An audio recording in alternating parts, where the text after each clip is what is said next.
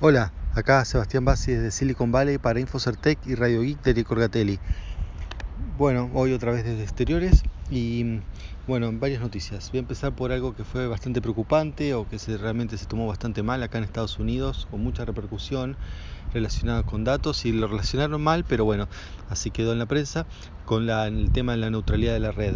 Eh, ocurrió que bueno, hay unos incendios muy importantes eh, que ahora han bajado un poco, pero bueno, fueron récord, todavía queda, incendios en el norte de California, em, el norte de, bastante, un poquito el norte de San Francisco, pero bueno, llega el humo acá, la calidad del aire ha disminuido bastante en todos estos días eh, debido a los incendios, eh, son históricos, han, eh, han, muerto varias personas, cientos de evacuados, desplazados.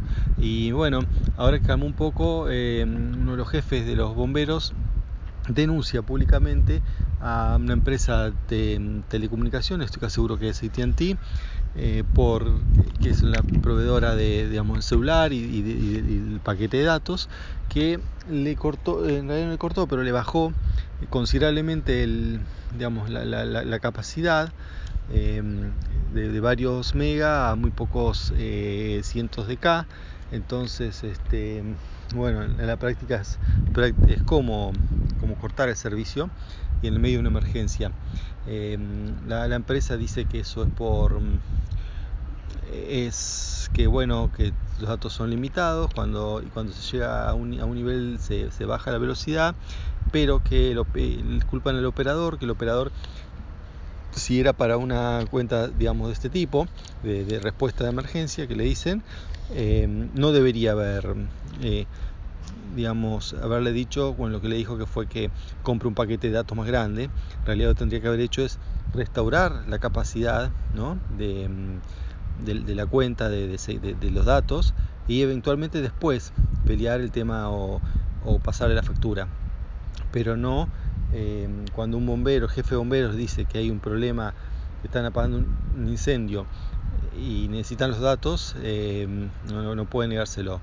Eh, porque bueno, la, digamos, la comunicación entre las distintas unidades de bomberos es vital, aparte han venido hasta bomberos de otros estados, ¿no? tan grandes el incendio, también usan drones, o sea, eh, tienen equipos que dependen de los datos, y bueno, realmente cayó muy mal esto en Estados Unidos, eh, porque bueno, si hay una institución así que mm, realmente está bien vista son los bomberos y bueno, las telefónicas justamente no, entonces imagínense eh, bueno, este, este error, por decirlo de una manera, de, la telefónica, bueno, realmente le cuesta muy caro y encima más, ahora que los noticieros lo asociaron con el tema de neutralidad de la red, cuando no, no era un tema de neutralidad.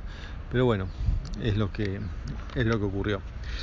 Em, otro tema que quería contarles, esto es muy nuevo, no creo que lo hayan visto todavía en algún medio, es que eh, hubo un, han, digamos, han detectado un error de seguridad en OpenSSH o que es el programa que se usa, el, más usado, o sea, hay otros, pero es por lejos el más usado para eh, hacer SSH, que es loguearse remotamente de una máquina a otra.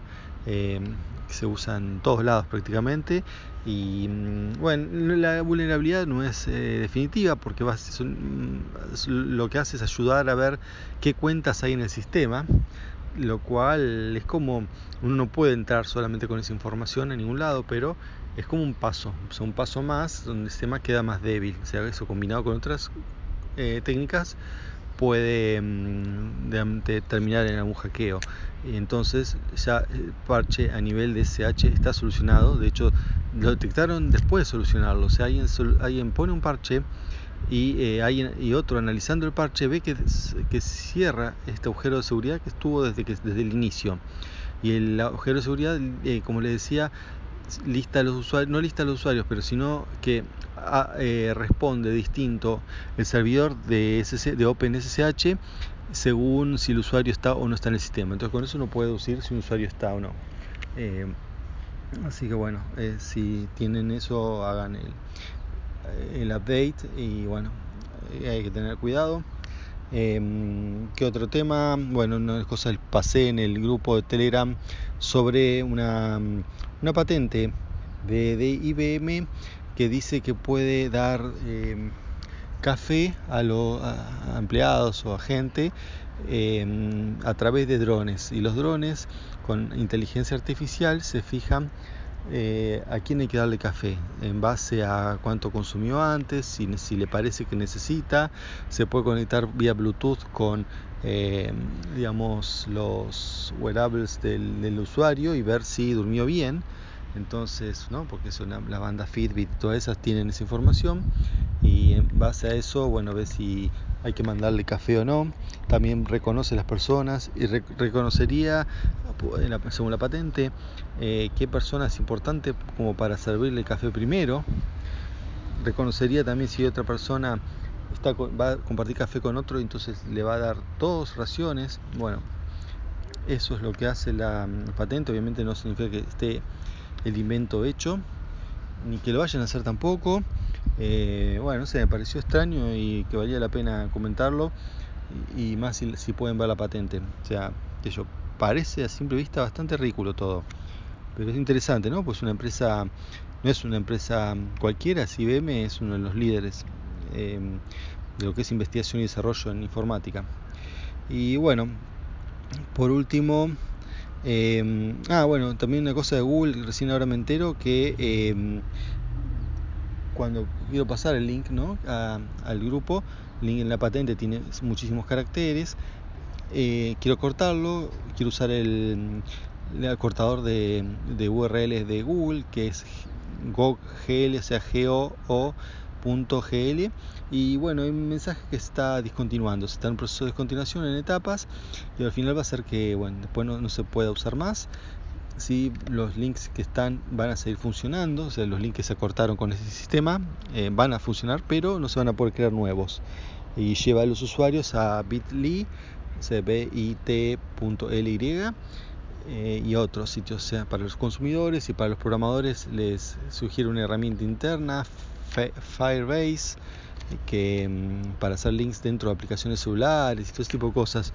Em, realmente, o sea, está bien, por más bueno que esté estas soluciones que nos ofrecen, em, todo esto de que Google, esta política de discontinuar servicios que son relativamente populares, mm, hacen que uno no quiera recomendar soluciones de Google porque uno después no confía, dice, bueno, ¿y esto cuánto va a durar? ¿no? ¿Qué, garantía tiene que, que, después lo mantengan y uno se basa su infraestructura ahí?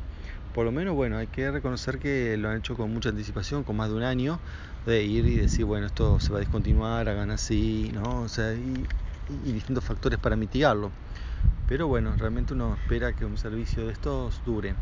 Aunque está bien, el caso de este en particular es un servicio gratuito, uno no puede quejarse si, bueno, ellos lo ponen, ellos deciden cómo lo sacan, pero igual te lo ha pasado con servicios pagos. En cambio, por ejemplo, la competencia, lo que es la nube, es, Amazon y Amazon, que yo sepa, no discontinuado servicios, o mejor dicho, si ha discontinuado algunos servicios, pues sí, ¿verdad? discontinuó algunas bases de datos que ahora no existen y eso en realidad em, no permite nuevos usuarios, pero los que ya están la siguen usando. Hay tipo de instancias que no se dan más, pero quien tenía una instancia así, digamos, chica, eh, bueno, porque ahora es chica porque han puesto nuevas, esa la, sigue usando, lo mismo con estas bases de datos que se han discontinuado. Eh, no sé, son cosas a tener en cuenta cuando uno elige.